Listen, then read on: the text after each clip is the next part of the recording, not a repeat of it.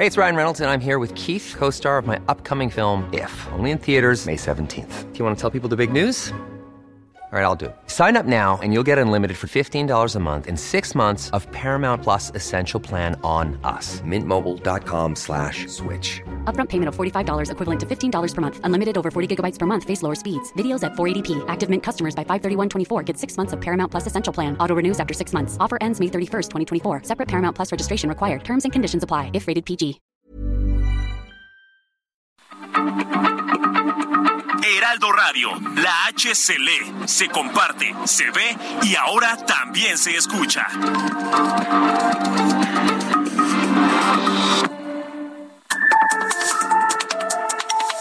De norte a sur, las coordenadas de la información. Con Alejandro Cacho.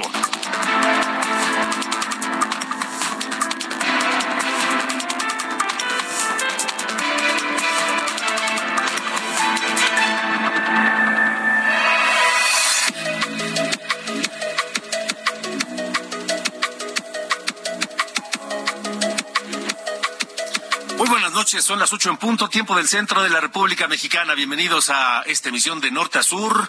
Con enorme gusto le saludo a usted que nos escucha a través de la cadena nacional de Heraldo Radio en toda la República Mexicana y también más allá de nuestras fronteras, al norte y al sur, por supuesto.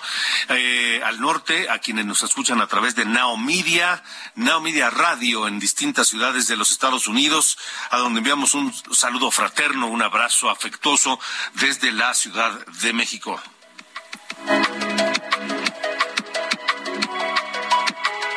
Esta noche de norte a sur platicaré con el senador Julen Rementería. Él es el coordinador de los panistas en el Senado de la República porque hoy se ha llevado a cabo una sesión eh, ríspida, dura, con descalificaciones, con confrontaciones entre los distintos senadores de la República por el tema que desde hace varias semanas eh, pues se viene discutiendo primero en la Cámara de Diputados y ahora en el Senado de la República. Esta ampliación hasta 2028 de la presencia de los militares en labores de seguridad pública. La militarización de la seguridad pública se está discutiendo. Todo parece indicar que se va a aprobar para luego eh, regresar a la Cámara de Diputados. Hablaré con el senador Julen Rementería del PAN.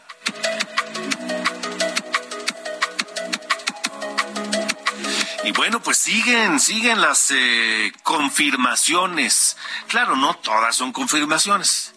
Las que le acomodan o las que no le incomodan al presidente las confirma y las que no le gustan, pues las desmiente.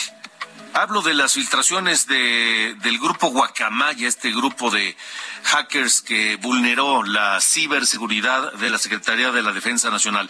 Esta mañana el presidente López Obrador confirmó que su gobierno analiza crear una, una aerolínea, una línea aérea que sea administrada por, pues por la Secretaría de la Defensa Nacional por esta empresa militar que se llama Olmeca Maya Mexica y que ya opera algunos aeropuertos.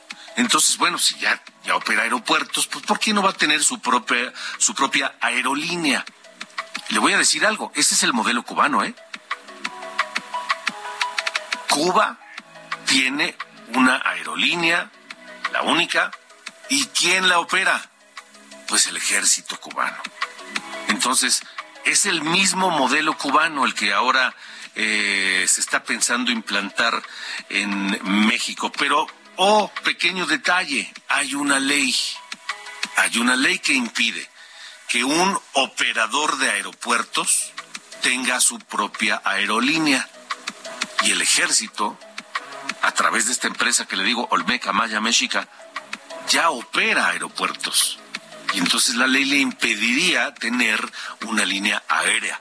Estaremos hablando de eso con eh, Pablo Casas, director del Instituto Nacional de Investigaciones Jurídico Aeronáuticas en México.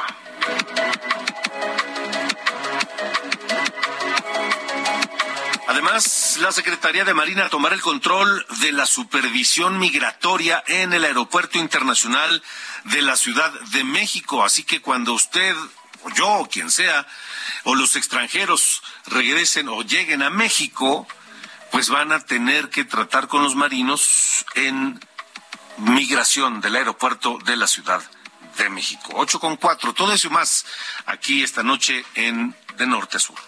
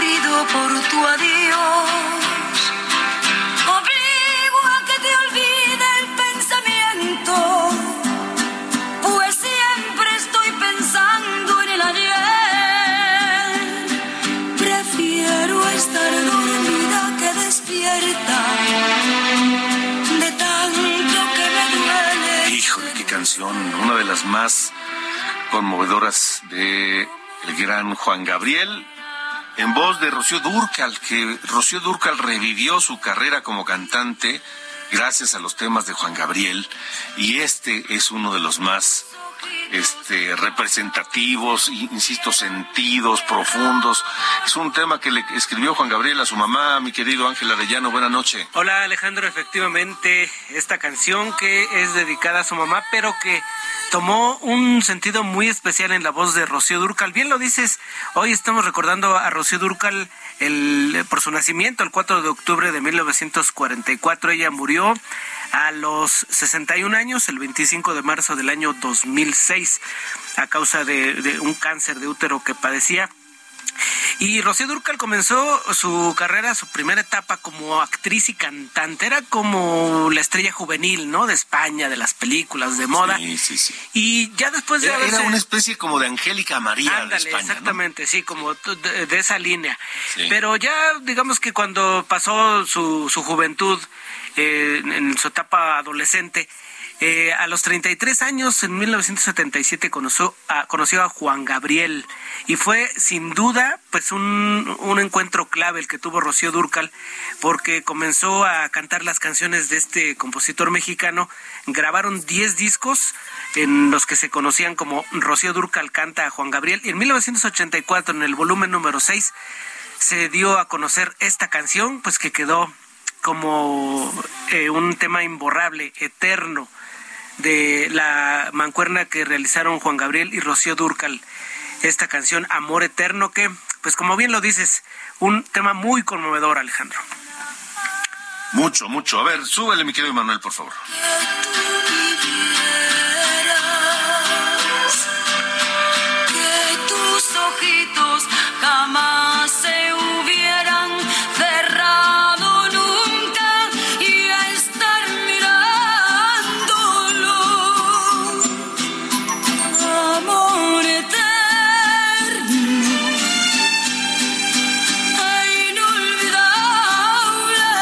Más vamos a tener la música, mi querido Pues con Rocío, Ángel? con Rocío Durcal, eh, Alejandro, con Rocío Durcal, varias canciones vamos a estar poniendo a lo largo del programa porque pues tiene bastantes y muy muy representativas, algunas de Juan Gabriel, otras pues con otros compositores. ¿Qué te parece?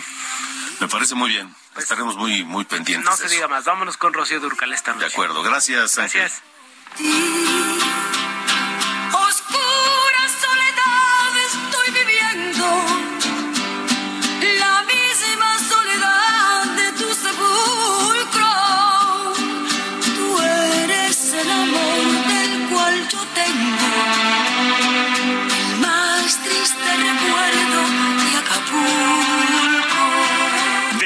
Sur, con Alejandro Cacho.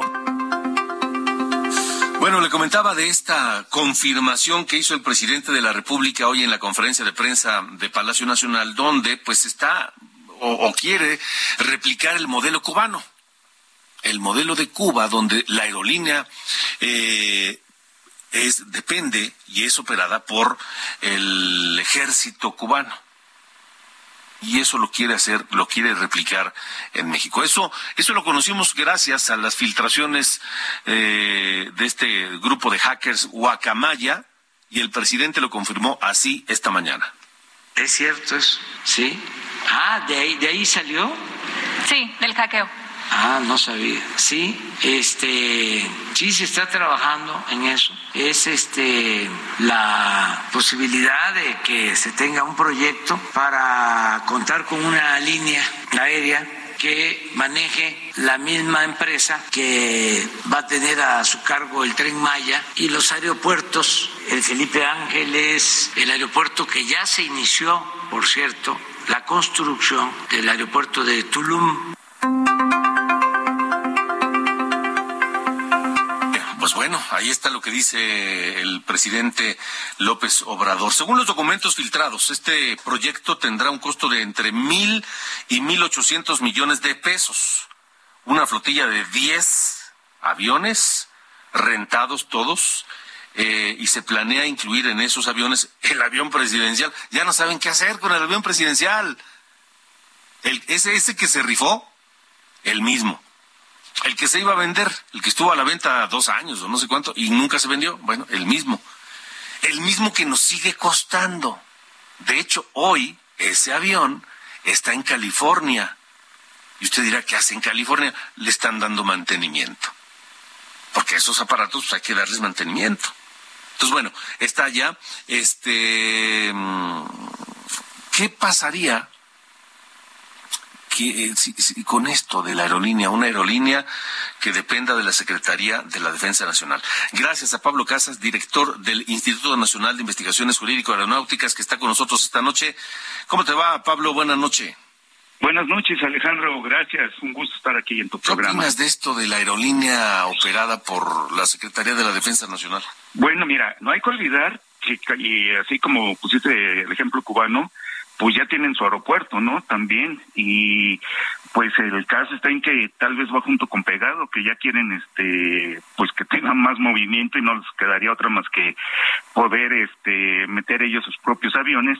Pues dado que para las otras aerolíneas, tanto nacionales y no sé extranjeras, porque pues extranjeras no llegan, pues eh, les pudiera, eh, eh, pudieran solventar ese problema.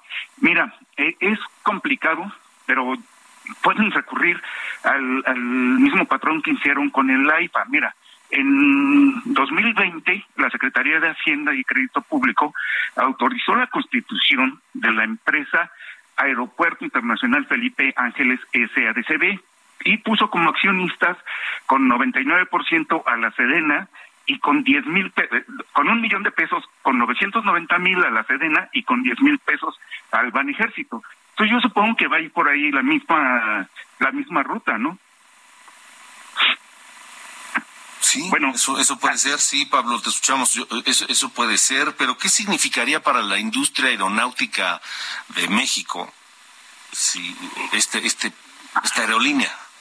Mira, en verdad yo creo que nada, porque estaría destinada al mismo fracaso de la IFA. De, la reglamentación nacional e internacional establecen que la aviación civil y militar deben de estar segmentadas, no pueden estar juntas. Y eso implica que las eh, aeronaves militares o a las aeronaves militares no les aplica la reglamentación internacional. Nada más imagínate cómo podrían volar sin permiso en, ningún, en ninguna parte del mundo, ¿no? Sí, porque además este, hay que recordar, ¿a dónde volaría? Porque no puede volar, pues, volaría Cuba, yo creo, volaría a Venezuela, volaría... Pues, Mira, yo creo que, que finalmente terminaría siendo, eh, y porque pues aquí se hace lo que es la voluntad de una sola persona, pues terminaría siendo una aerolínea regional con vuelos domésticos. Porque de otra manera internacionalmente no puede ser, este Alejandro. Inclusive, imagínate para que les pudieran conseguir los créditos con Airbus, con Boeing, con ATR, es complicadísimo la parte financiera que además necesitan para que les puedan dar la concesión. Claro, ya sabemos que si se ordena, pues entrega. Y 1.800 millones de pesos que se podrían utilizar en otra cosa, es decir, es decir, me parece que no necesitamos otra aerolínea. Yo creo que tal vez deberíamos empezar por ahí. ¿Se necesita otra aerolínea? No, de hecho se necesitaría regular y por lo menos recuperar la categoría uno, Alejandro, porque estamos degradados y nuestras líneas aéreas están siendo muy afectadas, nuestras líneas aéreas nacionales. Entonces, yo creo que se debería empezar eh, primero a, informar de qué se está haciendo para recuperar la categoría 1, para que nuestras aerolíneas nacionales puedan ser eh, eh, ya, volar, abrir nuevas rutas. Hay 70 aviones nuevos que tienen entre nuestras aerolíneas nacionales de, eh, de, primera generación que no pueden volar hacia Estados Unidos y es con el que tenemos el 80% del, del mercado aéreo. Imagínate lo que está haciendo para ellos esas cargas financieras de esos aviones que no les están dejando rentas. Entonces, si a eso le sumas que traes una aerolínea eh, que manejada por el Estado, por el Ejército, que les va a hacer inclusive competencia, que va a poder ser inclusive monopolio, ¿no? Porque, pues, si tú qué sabes si les van a regalar el combustible, eh, los servicios del espacio aéreo, todo eso, pues, al final del día va a ser una posición y una desventaja económica. Ok, de acuerdo. Pues eh, habrá que estar muy atentos. Eh, hay, hay, hay, ya hay, aerolíneas, hay rutas cubiertas y en todo caso eh, esta, esta aerolínea pues no podría volar. ¿A dónde no podría volar, dado que en este momento México no tiene la categoría 1? Mira, no podría volar, para empezar, a ningún punto, punto del estado de, de Estados Unidos. Pero con independencia de eso, para que la pudieran certificar porque a, quien nos tiene degradados es la FAA de Estados Unidos, pero que para que pudieran volar a Europa, a Latinoamérica, al Caribe, necesitan entrar dentro de lo que son los convenios nacionales y que están regulados por los organismos internacionales de la aviación. Estos organismos pues necesitan digamos que certificar que efectivamente esa aerolínea cumpliría con todos los requisitos que establecen los las normas internacionales y que a partir de ello entonces pudieran ser seguros para volar a cualquier eh, parte de su estado. Entonces, pues a dónde podrían volar? Pues a, Tulum, a Chetumal y, pues a lo que les autoricen aquí a nivel nacional, porque eh, no van a tener posibilidad de volar hacia otro lado, ¿no? A ver, eh, estamos platicando con, con Pablo Casas, director del Instituto Nacional de Investigaciones Jurídico-Aeronáuticas. Pablo, el aeropuerto Felipe Ángeles tiene la, el reconocimiento de aeropuerto internacional? Sí, pero porque se lo entregó nuestra autoridad aeronáutica nacional que se llama FAC y que está degradada a dos. La degradación de categoría que tenemos, Alejandro, no es a nuestros pilotos, no es a nuestros sobrecargos, eh, no es a nuestros aviones, es a nuestra autoridad. Esa autoridad que se supone que es autónoma e independiente de, de cualquier otro poder estatal, esa autoridad es la que lo certificó como internacional, porque así está establecido. Las autoridades nacionales certifican sobre estándares de seguridad internacional que están previamente establecidos y reconocidos por todos los países. Bueno, esta autoridad que está certificando como internacional al Felipe Ángeles es esa misma autoridad que está degradada por no cumplir con los estándares de seguridad internacionales establecidos. Entonces, a lo que voy a es de que efectivamente así como hicieron su y le pusieron internacional, pues así podrán tener su aerolínea porque eh, obviamente constituyen la empresa, eso no va a ser ningún problema, pero de eso a que esa aerolínea vaya a ser un éxito, pues está más bien destinada a ser como el mamut blanco de, del Felipe Ángeles. Es decir, a lo que voy, Pablo, es esto. A ver, la, la, autoridad mexicana le da esa calificación de aeropuerto internacional, pero no se trata solo de eso, se trata de que el mundo reconozca a ese aeropuerto o a cualquiera como internacional. Y eso no existe. Por eso nos auditan los organismos internacionales como la FAA entonces vienen y dicen, a ver, enséñame que efectivamente estás siguiendo los protocolos, que estás apegado a las normas, que estás apegado a los reglamentos, que estás siguiendo todo lo que marcan las normas internacionales para que yo siga confiando en ti. Por eso estamos en categoría, categoría 2, porque vienen, le hacen la auditoría y dicen, oye, no, tú no estás cumpliendo con los protocolos, ni con los reglamentos, ni con los anexos de ningún organismo eh, internacional, y menos con tus leyes nacionales, entonces yo ya no te puedo, como yo ya no confío en ti, te degrado. Entonces, ese, ese es el detalle, y eso pasa, eh, eso está pasando con el Felipe Ángeles, y eso pasaría con cualquier certificación que haga la FAC, respecto de esos aviones. Ahora, por ejemplo, que quieren volar el avión presidencial. Mira, es ese avión presidencial que es un 787-8, un Boeing, eh, ese avión fue el, experimental de ese modelo. Costó 200, 230 millones de dólares.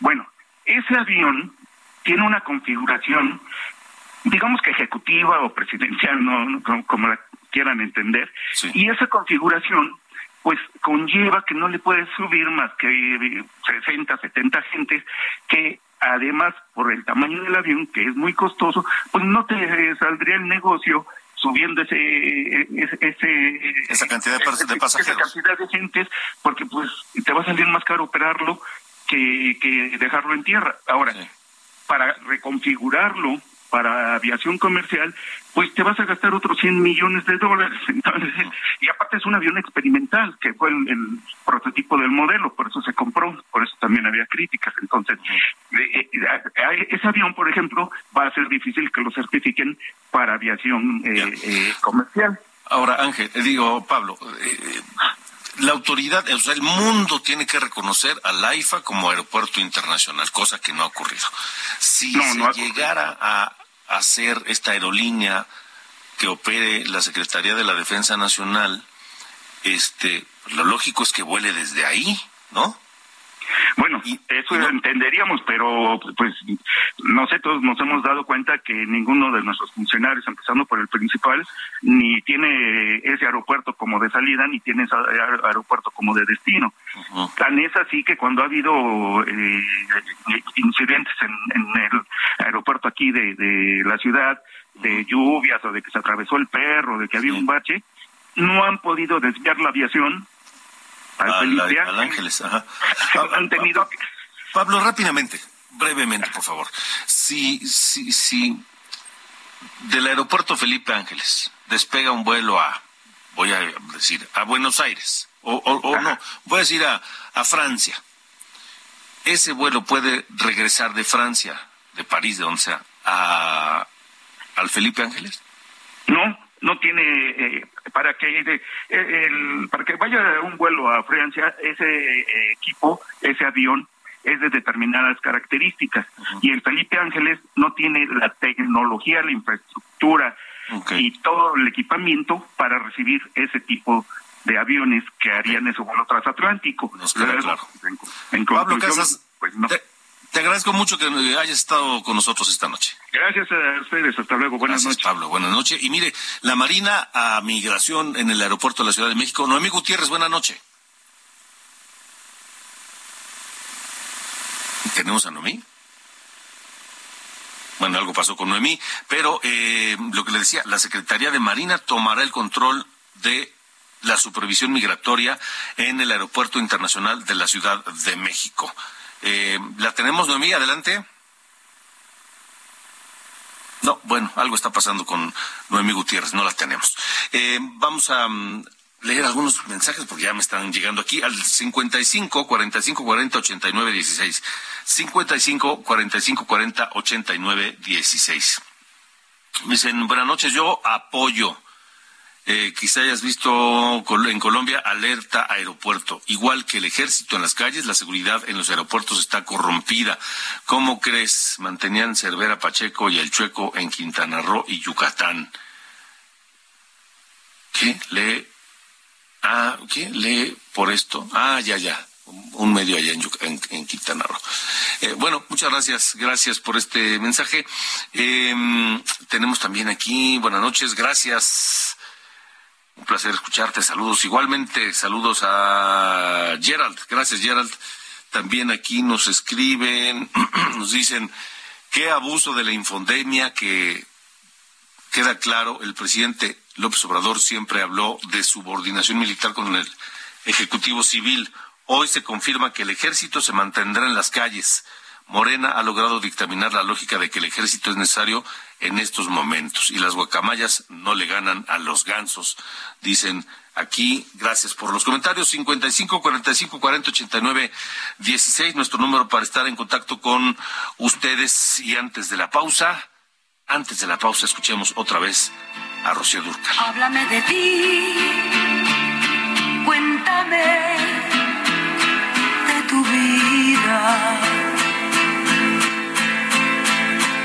sabes tú muy bien que yo estoy convencida de que tú no puedes.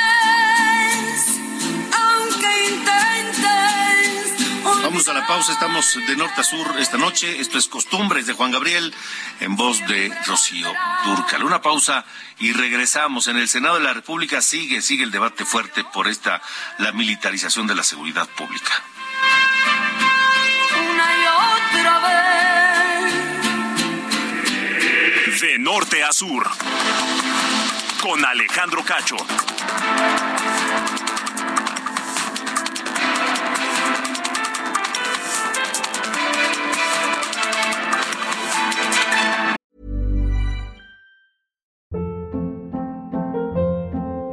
Hold up. What was that? Boring. No flavor. That was as bad as those leftovers you ate all week. Kiki Palmer here, and it's time to say hello to something fresh and guilt-free. Hello Fresh. Jazz up dinner with pecan-crusted chicken or garlic butter shrimp scampi. Now that's music to my mouth. Hello Fresh. Let's get this dinner party started. Discover all the delicious possibilities at hellofresh.com.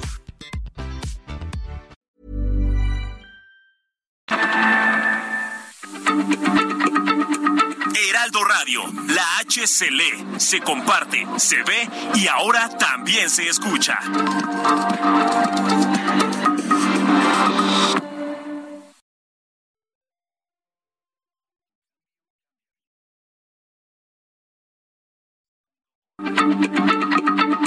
Heraldo Radio, la H se lee, se comparte, se ve y ahora también se escucha.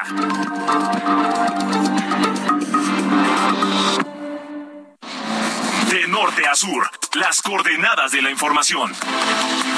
Con Alejandro Cacho.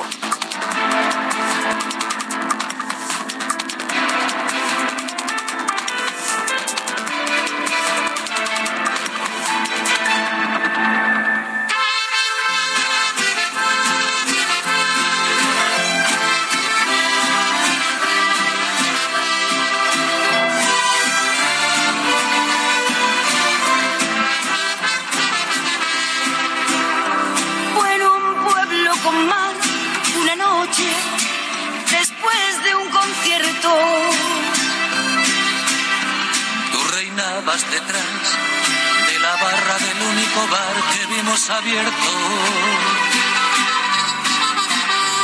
Cántame una canción al oído y te pongo un cubata. Con una condición, que me dejes abierto el balcón de tus ojos de gata.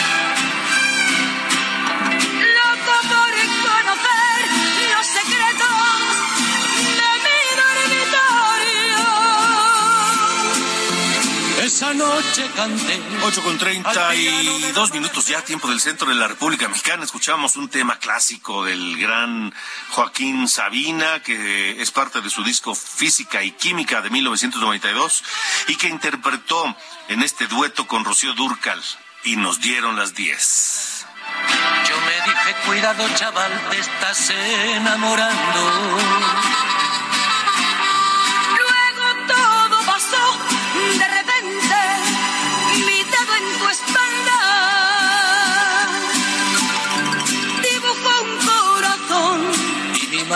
Correspondió debajo de tu falda. De norte a sur, las coordenadas de la información. Buenas noches, estas son las noticias de norte a sur. El presidente Andrés Manuel López Obrador rechazó que la Sedena espía a periodistas o activistas, como revelaron documentos hackeados por el grupo Guacamaya y como lo denunciaron ayer varias víctimas cuyos teléfonos fueron identificados e infectados con el virus espía Pegasus.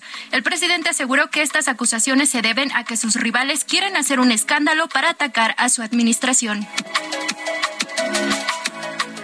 Jefa de gobierno de la Ciudad de México, Claudia Sheinbaum, reveló que se investiga al ex jefe de gobierno Miguel Ángel Mancera para conocer si utilizó un centro de espionaje para efectuar despojos inmobiliarios.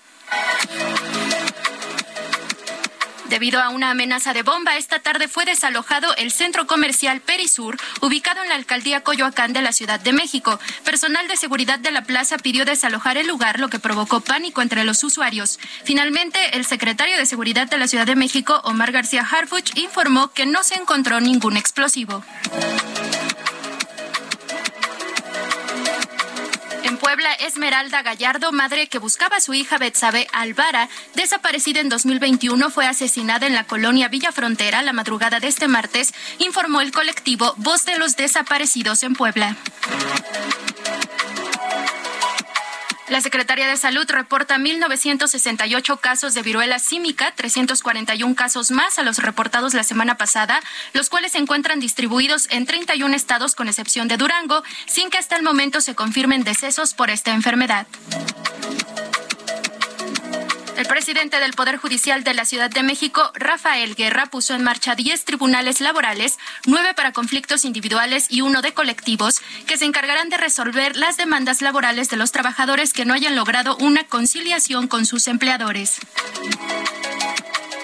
Finalmente, el dueño de Tesla, Elon Musk, propuso por segunda ocasión comprar Twitter por 44 mil millones de dólares, como habían acordado anteriormente, oferta que la primera vez se retiró argumentando que no se le había informado sobre el número de cuentas falsas contabilizadas por la compañía. Yo soy Diana Bautista y estas fueron las noticias de Norte a Sur.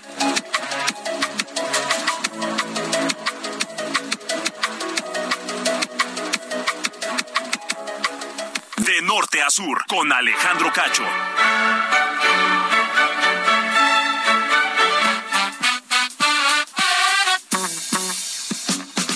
Continuamos, continuamos de norte a sur esta noche de martes, martes 4 de octubre de 2022. Les recuerdo que tenemos una línea de WhatsApp para estar en contacto permanente con ustedes, el 55 45 40 89 16. 55 45 40 89 16. ¿Qué pasa, mi querido Sir Allende? ¿Cómo te va? Todo bien, señor Cacho. Aquí andamos ya este, puestos y dispuestos a eh, discutir un caso importante porque se está gestando ya estos, estas diferencias en las posiciones sobre qué hacer ante esta escalada en, las, eh, en la inflación a nivel mundial. Porque, digo, si bien la práctica común, salvo en Turquía, la práctica común es eh, subir las tasas de interés ante un escenario de, inflación, eh, eso a su vez provoca el efecto contrario, ¿no? Que es bajarle como un poquito la velocidad a, eh, al, consumo a, eh, y por ende a la, eh, consumo normal y por ende al tema del desarrollo económico de un país, no al Producto Interno Bruto, que es al final lo que, lo que mide. Em, la conferencia de la ONU sobre comercio y desarrollo ya ha advertido sobre esto ayer en un reporte que publicaron, un reporte anual, justo advirtieron sobre esto, ¿no? O sea, que las decisiones de política monetaria a nivel mundial podrían provocar una recesión y afectar sobre todo a los países eh, en desarrollo, ¿no? A las economías emergentes. Porque eh, si suben las tasas de interés de los bancos centrales de, de, este, de referencia y, y algunos eh, gobiernos tienen contratados préstamos con tasa variable, nada más por esa decisión que tomaron un grupo de, personas dedicadas a este asunto de política monetaria, su deuda sube. Así ha pasado ahora con, con eh, México, que tiene alguna una parte de su deuda en eh, tasa variable y pues ahora que anda subiendo tanto Banquico como la Reserva Federal y varios eh, bancos centrales allá en Europa, pues le está dando un poco en la torre a la deuda pública de nuestro país. Como alternativas, la conferencia de la ONU para el Desarrollo y el Comercio ofrece impuestos a empresas con ganancias atípicas, lo que en inglés llaman windfall tax. Así que tienes una muy buena temporada, digamos, por una situación de pandemia, o por ejemplo, así de que eh, windfall tax es el, nombre. Eh, eh, por ejemplo, que un fabricante de cubrebocas tuvo unos muy buenos años, ¿no? Porque vendió lo que nunca en su, en su vida y entonces es ponerle un impuesto especial a ese tipo de empresas. Esa es una forma de hacerlo que, que, que este, que eh, sugieren ¿no? esta gente de la ONU. También regular la especulación de productos eh, básicos, que eso se dice más fácil de lo que se hace, y arreglar las cadenas de suministro, igual, ¿no? Se dice más fácil de lo que se hace, porque no son, no son enchiladas. Si así lo fueran, ya lo hubieran hecho. Pero aquí la cosa es que eh, se está haciendo esta, ya se está empezando a gestar esta lucha o disputa entre los diferentes posturas sobre qué hacer ante un escenario de inflación a nivel mundial como el que estamos viviendo ahorita. ¿Qué digo? Salvo Turquía, todo el mundo está haciendo lo mismo, ¿eh? O sea, todo el mundo está subiendo las tasas de interés justo para, para tratar de, bajarle un poquito al, consumo a nivel este mundial. Bueno, pues muy bien, a ver, a ver, a ver cómo resuelven toda esta maraña que se ve complicada, porque la globalización también ha traído sus complicaciones y sus la sofisticación del comercio internacional. Digo, entre la interdependencia también tiene sus, cosas malas. Sí, por supuesto. Muy bien, gracias, señor. Fuerte abrazo. Adiós. De norte a sur, con Alejandro Cacho. Misael, Misael Zavala, vaya sesión en el Senado hoy. Te escuchamos. Alejandro, pues eh, después de siete horas continúa esta discusión en el Senado de la República, donde se está poniendo ya a debate la eh, reforma constitucional que prorroga la permanencia de las Fuerzas Armadas en tareas de seguridad hasta el año 2028 intenso debate que se ha vivido desde el inicio de esta eh, de esta sesión debido a que pues la senadora Lili Telles por Acción Nacional eh, encendió los ánimos al llamar y calificar a los senadores eh, de Morena prácticamente como eh, pues unos eh, perros que solamente obedecen las indicaciones del presidente Andrés Manuel López Obrador. Pero ¿qué te parece Alejandro si escuchamos cómo lo dijo Lili Telles? Escuchemos. Senadora, senadoras. Lo eres, encubres al crimen organizado. Es un estado narcomilitar el que van a hacer.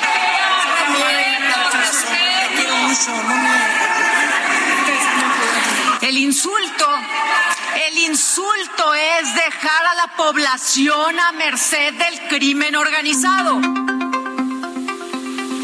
Alejandro, en esta sesión, pues algunos priistas y perredistas ya también anunciaron que van a votar a, favor de esta reforma constitucional, por lo que se perfila, eh, pues que Morena y aliados alcancen la mayoría calificada. En este sentido, también se pronunció el coordinador del PRD, Miguel Ángel Mancera, quien dijo que pues él y otros senadores de oposición trabajaron en este nuevo dictamen debido a que se presentaron cambios y modificaciones a la minuta que había enviado ya la Cámara de Diputados. Es un nuevo dictamen prácticamente, eh, pero que mantiene vivo el espíritu, es decir, que eh, se mantiene la prórroga hasta el 2028 de las tareas de seguridad pública de las Fuerzas Armadas. Pero ¿qué te parece si escuchamos al senador Miguel Ángel Mancera? Yo no estoy hablando de militarización, ni siquiera estoy hablando de los temas políticos que aquí se tocan constantemente. Estoy hablando simplemente de dotar a las Fuerzas Armadas de un marco jurídico en su actuación.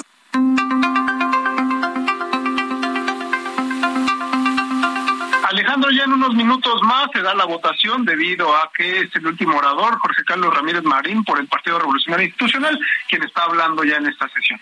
Muy bien, estamos pendientes de lo que ocurra, Misael, gracias. Claro, estamos pendientes. Gracias y también saludos al y gracias al senador Julen Rementería, el coordinador de los panistas en el Senado, que vaya que han dado la batalla eh, el PAN, eh, senador Julen, buena noche. Hola Alejandro, muy buenas noches, me da mucho gusto saludarte y saludar por supuesto a todo tu auditorio. Pues sí, hemos hemos resistido, diría yo, se, se dijo desde el principio que nosotros no vayamos con esta propuesta que no cambia nada. Lo que ayer nos presentaban en comisiones, pues es lo que ya existía, no hay nada nuevo bajo el sol. Las cosas, las cuatro fundamentales que tienen que ver con informes del presidente, con el tema de los de presupuestos a los estados municipios, de la comparecencia de los secretarios de despacho, como de seguridad, de, de, Sedena y de Marina, y los informes que tienen que rendir, pues ya existía esa obligación en la, reforma de 2019. Entonces, pensar en que van a cambiar las cosas simplemente porque las reescribimos, pues es una ilusión, es una tontería, es una tomadura de pelo que, por supuesto, pues nosotros no aprobamos ni aprobaremos. Lo que sí debemos de hacer es tomar en cuenta una propuesta como la que se hizo desde el bloque de contención, en donde le falta, por cierto, lo que el PAN ponía como condición primigenia, que fuera, se tratara de un documento nuevo, no de reformar pues este adefesio que vino de la Cámara de Diputados que no sirve al país y que pone en riesgo a las Fuerzas Armadas, pone en riesgo al Ejército, a la Marina y salva, como quien dice, pues de la responsabilidad que es de, hecho pues principal del gobierno federal, dar la seguridad. La gente quiere seguridad confiar en el ejército, pues sí, la gente quiere al ejército, pero de eso no se trata. Se trata de resolverle el tema de la seguridad y en esa seguimos, Alejandro. Em, el pronóstico es tal vez que pues se logre la votación necesaria para aprobarlo en el Senado y que vuelva a la Cámara de Senadores. tristemente sí, y tristemente sí, ahí me quiero referir a la condición personal. sobre todo, lo tengo que decir, responsablemente, con cuidado, pero responsablemente, de los legisladores de oposición. ¿Qué los hizo cambiar? ¿Por qué cambiaron? ¿Por qué hace una semana cambiaban, votaban o pensaban votar? No se votó, pero pensaban votar de una forma y hoy cambian. Pues mira, lo tengo que decir, parece que hay acuerdos, parece que lo que se está construyendo es una propuesta que no dice nada nuevo, pero que la reescribe para que algunos tengan posibilidad de construir su ruta escape. ¿A cambio de qué? Pues se habla de prebendas, se habla de ofertas económicas, se habla de ofertas políticas, porque las hay. Porque lo sabemos todo, amenazas, lo sabemos. A ver, la Secretaría de Gobernación dedicó mucho tiempo, invirtió mucho tiempo, muchos días, durante un par de semanas, a tratar de sacar este proyecto. Y en ello, pues se valió de pues todo lo que tiene al alcance, de ese gran poder corruptor que tiene Morena y que tiene el gobierno, y ofrecer cosas, dinero incluso. Entonces es indigno. Estamos hablando pues de las peores prácticas que puede, las más arcaicas que puede haber, pero comprar voluntades a cambio de dinero, a cambio de prebendas, pues no debía ser, ya debíamos haberlo superado. Dicen que son diferentes, pues no, no lo son, son tristemente peores que lo que teníamos antes. Pues eh, de eso ha acusado el propio presidente López Obrador a varios ex legisladores del pasado, ¿no? De haber vendido sus votos pues está haciendo lo mismo, perdonen que se lo diga, pero el presidente está haciendo lo mismo. Aquello de lo que acusó al gobierno anterior de ofrecer prebendas, pues ellos están haciendo lo mismo y además no lo pueden negar. Yo hoy en tribuna lo reté, díganme si hay algo, y no tienen cara para negar la realidad. Están ofreciendo cosas que son inconfesables y están comprando conciencias. Así quieren ganar una votación, así dicen que están legislando a favor del país. Pues no, simplemente no. Y entonces, y aquí, quien, tiene, quien tiene la culpa, perdóname Alejandro, te lo digo, quien tiene la culpa es parte de la oposición. Y digo parte porque hay algunos legisladores de varios partidos, incluso de todos, hasta el propio PRI, que mi respeto es para la dignidad y la gallardía. Ya no se diga el PAN y el propio Movimiento Ciudadano y de, y de el grupo plural y en fin, me parece que ahí hay mucho que rescatar, pero hay algunos que lamentablemente pues les llegaron. Mm. ¿Hay pruebas? ¿Hay pruebas de esa compra de votos? No, no las hay, porque obviamente se cuidan de eso, pero pues sí hay, hay testimonios que en lo corto se dicen, que se mencionan, que se rumoran, que pues en, el asunto de los disque cosas así secretas, pues no se conserva ningún secreto y al final de cuentas pues se sabe que se dijo, que lo ofrecieron. No se sabe a veces con precisión las cuantías, pero las hay, o sea, hay ofrecimiento de cargos estatales para gentes como, bueno, de todo tipo, y eso, pues la verdad, a ver, digo porque además porque el PAN sucedió, y afortunadamente resistieron, o por lo menos los 20 que damos resistimos, y bien, y felicidades a las y los senadores del PAN, y a muchos otros de otras fuerzas políticas, pero hay otros que no, sucumbieron tristemente. Y eso hay que decirlo porque no se vale tampoco que de repente la población con justicia dice, oye, pues es que todos son iguales. Así pareciera, pero no, así hay diferencia. Hay gente que sí puede llegar a su casa, que sí puede mirar a los ojos de sus hijos, que sí puede mirar a su esposa, que sí puede revisar su conciencia, es decir, actúe como debía de actuar. Y no vendí mi conciencia ni mi voto a cambio de una prebenda de orden personal, cuando mi obligación es con el país, con mi partido, con los ciudadanos y por supuesto con mi congruencia. O sea, eso es lo que debían de mirar. Y lo dije en varias ocasiones y lo dije en tribuna. Aquel que no tenga la posibilidad de los tamaños o las formas de resistir, que renuncie o pida licencia y que permita que alguien que sí esté dispuesto a soportar venga a dar cara por lo que tiene que dar para México. ¿Qué va a pasar después de esto? Si se aprueba en Senado, regresa a los diputados y lo más probable es que también ahí la planadora. Bueno, ya, ya lo dijeron y yo lo comentaba hoy en alguna entrevista que me hicieron favor de, hacer por ahí, que es indigno que de repente el coordinador de los diputados de Morena, el grupo mayoritario ya, diga, no, es que si llega al Senado, como llega, la vamos a aprobar. Pues ¿cómo? ¿Está hablando en nombre de 499 diputados además de él? ¿O está hablando en nombre de quién? O sea, faltándoles el respeto a los de su partido. O sea, como llegue, la aprobamos. O sea, es un trámite, pues, así lo debemos entender. No importa que digan los diputados, ya el líder de Morena en los diputados dijo, así va a pasar y así se hace. Pues de qué estamos hablando? Son robots, máquinas, son pues simplemente seres que obedecen una instrucción como si fueran mandados por un amo, pues no puede ser. Esto no, no debe ser la Cámara de Diputados, no debe ser el Senado, no debe ser ningún cuerpo legislativo en el país. ¿Sepultará esta, esta aprobación, sepultará eh, la alianza con el PRI de cara a la elección del año que entra? No creo, con el PRI que puede rescatarse, no, porque al final hay PRI aquí en el Senado, que te digo, insisto, es una posición digna y gallarda, está diciendo no, y hay mucha disidencia en el PRI que está apostando a que haya alguien que lo represente en su mismo partido y que puedan eventualmente construir. Y en eso el PAN, pues, no, no puedo hablar por el partido, pero yo creo que lo valorará. Lo valorará porque al final de cuentas, y desde luego en el tema legislativo, por lo menos en el Senado, ahí sí puedo hablar, es una cosa en la que podemos tener todavía posibilidades de construir con quienes estemos del lado de la historia, pues, pues, que debiera, que nos debe obligar en este caso, que sea lo de México, lo mejor para ellos. Pues sí. Senador Julen Rementería, gracias por haber estado con nosotros. Estaremos atentos. Al contrario, Alejandro, muchas gracias a ti. Un saludo a todo el auditorio. Muy buenas noches. Hasta luego, buenas noches. Son las 8 con 48, 49. De norte a sur, con Alejandro Cacho. Le comentaba que la Secretaría de Marina tomará el control de migración en el aeropuerto de la Ciudad de México. Noemí Gutiérrez, tú tienes el reporte. Buenas noches.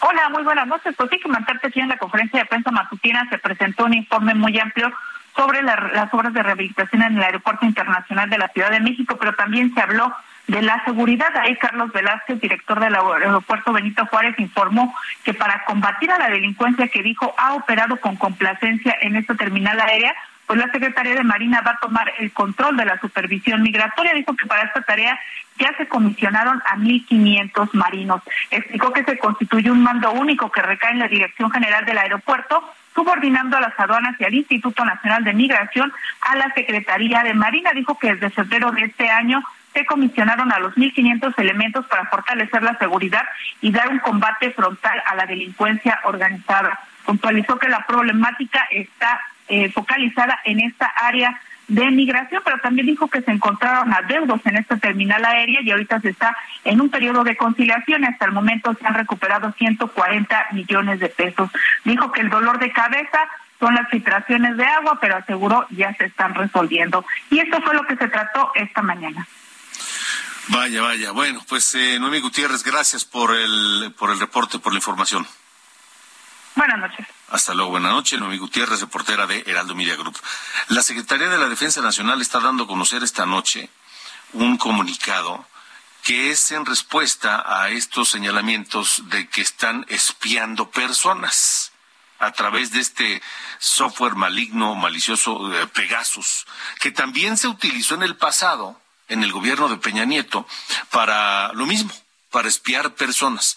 En un momento más le doy detalles de ese comunicado de la Secretaría de la Defensa Nacional. Vamos contigo, Mayeli Mariscal, porque pues este se están tomando medidas para que no se repita lo de lo del centro comercial esta balacera del domingo. Buenas noches. Muy buenas noches. Así es, las autoridades estatales ya se reunieron con las administradores de ambas plazas comerciales, tanto Landmark, que es donde sucedió estos hechos el pasado domingo, como Andares. Ambas se encuentran en esta zona eh, pues de alta plusvalía en el municipio de Zapopan y eh, debido a que están bajo el régimen de condóminos, eh, la idea es que ellos propongan alguna serie de reglamentos para que las personas personas que trabajan como custodios de personas y que regularmente acompañan a quienes visitan estas plazas eh, puedan pues estar regulados sobre todo porque es eh, muy común que se estacionen en las áreas de ascenso y descenso eh, lo cual pues es una zona solamente de estacionarse de algunos minutos. Ellos hacen bases en estos lugares o incluso se estacionan en dobles filas y pues bueno, lo que originó esta balacera fue que estaban también eh, apostados en estas eh, en las afueras de esta plaza comercial.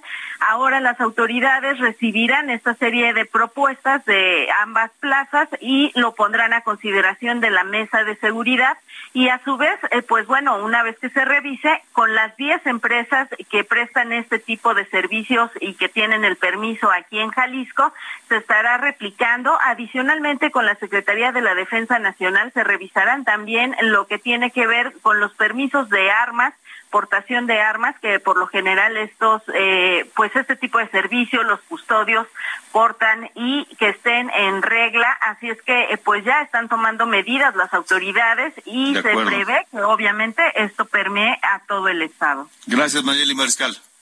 Muy buenas noches. Hasta luego, buenas noches. leo rápidamente este comunicado de la Secretaría de, la Defensa Nacional.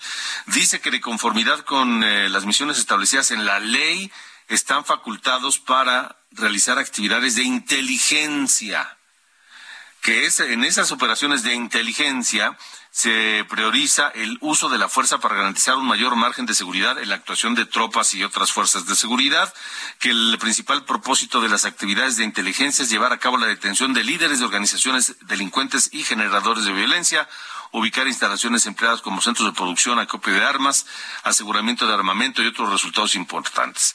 Este sobre esto y con estricto apego a derecho, dice, eh, ratifica la Secretaría que no realiza actividades de inteligencia y menos de espionaje de índole alguna en contra de sectores de la población como defensores de derechos humanos, activistas sociales y periodistas. Nos vamos. Gracias. Adiós. Hasta mañana. Esto fue De Norte a Sur, las coordenadas de la información. Con Alejandro Cacho.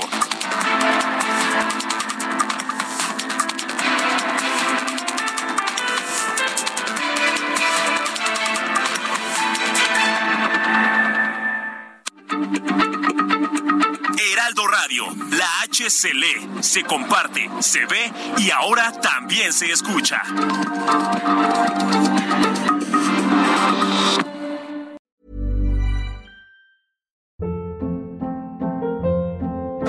Hold up. What was that? Boring. No flavor. That was as bad as those leftovers you ate all week. Kiki Palmer here, and it's time to say hello to something fresh and guilt-free. Hello Fresh. Jazz up dinner with pecan-crusted chicken or garlic butter shrimp scampi. Now that's music to my mouth. Hello Fresh. Let's get this dinner party started. Discover all the delicious possibilities at hellofresh.com.